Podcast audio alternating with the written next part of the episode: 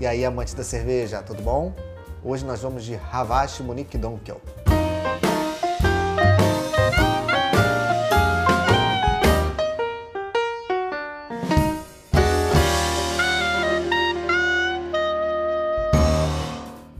E fechando essa série aqui da cervejaria Havashi, vamos com esse clássico estilo bávaro. Ao melhor estilo da cerveja escura de Munique, extra escura com notas de chocolate, elaborada pelo nosso mestre cervejeiro com cinco variedades de maltes especiais e lúpulo floral alemão.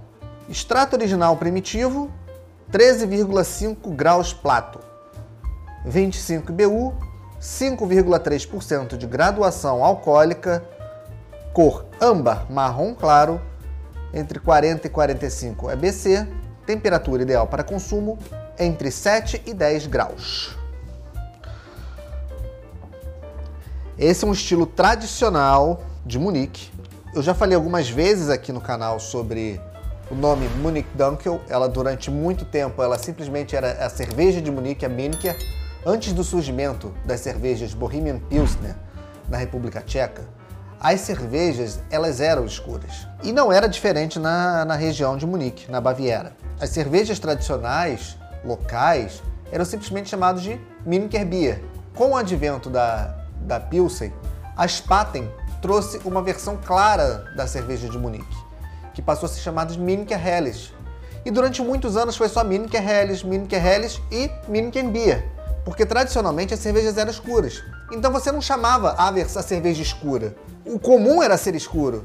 Raro eram as cervejas claras. Com o passar dos anos e a popularização das cervejas claras, das lagers claras, principalmente das tipo Pilsen, e ali na região da Baviera você tendo a, a Munich Helles, a Miniker Helles, que era a clara de Munique, então ao longo do tempo passou a se chamar clara de Munique e escura de Munique.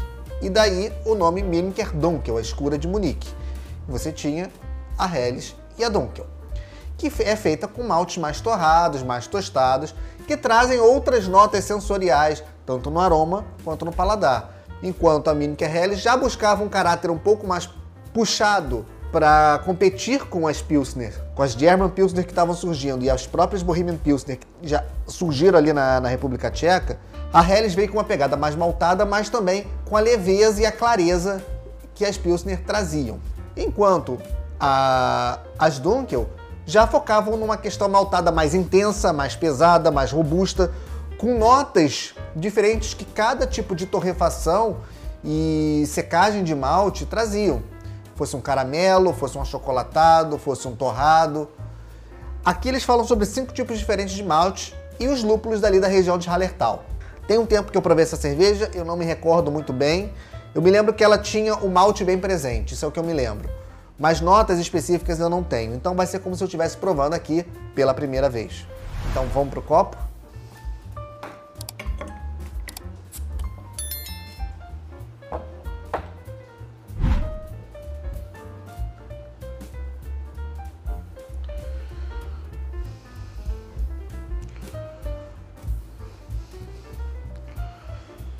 Formação de espuma foi até baixa. É uma espuma branca, um perlage não muito vigoroso.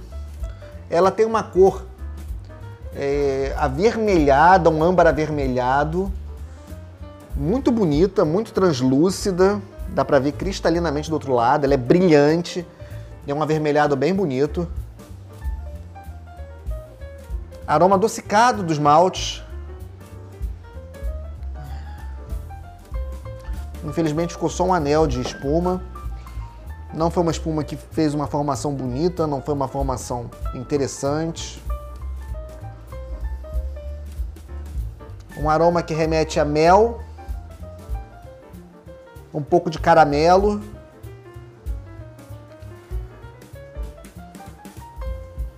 Não sinto lúpulo. Ela é bem maltada. Faz parte do estilo essas características maltadas, ela não tem o foco no lúpulo.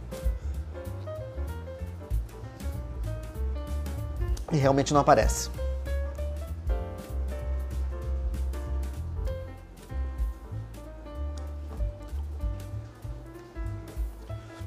maltes que puxam para o caramelo, um sutil chocolate, mas muito sutil, não é muito perceptível. O chocolate está muito sutil aqui, é quase imperceptível.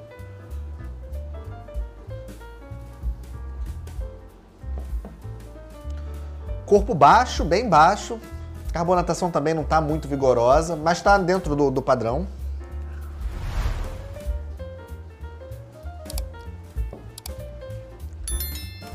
Razoavelmente seca, o tostado de fim de boca é interessante. Fica com um toque torrado no fim de boca. Isso é bem interessante, isso é legal.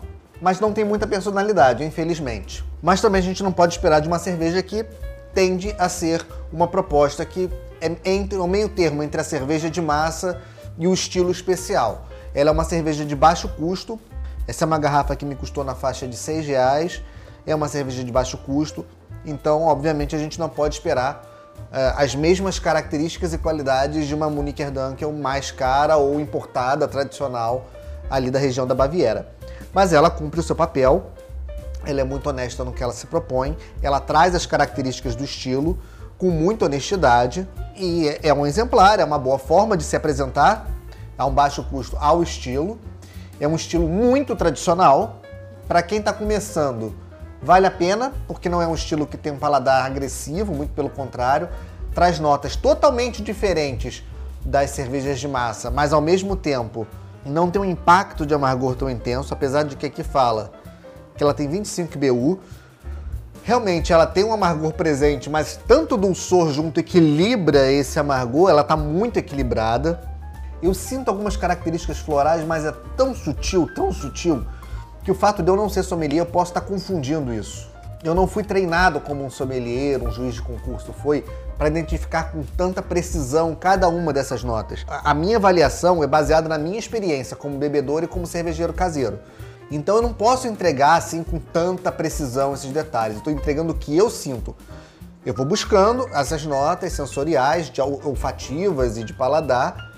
Muitas vezes eu posso estar perdendo aqui nuances que são importantes e características que fazem parte até do, do rótulo mesmo em si, mas pelo fato de eu não estar preparado tecnicamente para isso, eu posso estar cometendo falhas. Na verdade, eu acredito que eu estou sempre cometendo falhas. É uma cerveja que realmente vale a pena para quem está começando. Né, eu acho que qualquer um desses rótulos da Ravache são boas formas de se apresentar estilos muito tradicionais para novos bebedores e que querem realmente começar a adentrar nesse universo sensacional das cervejas. Saúde!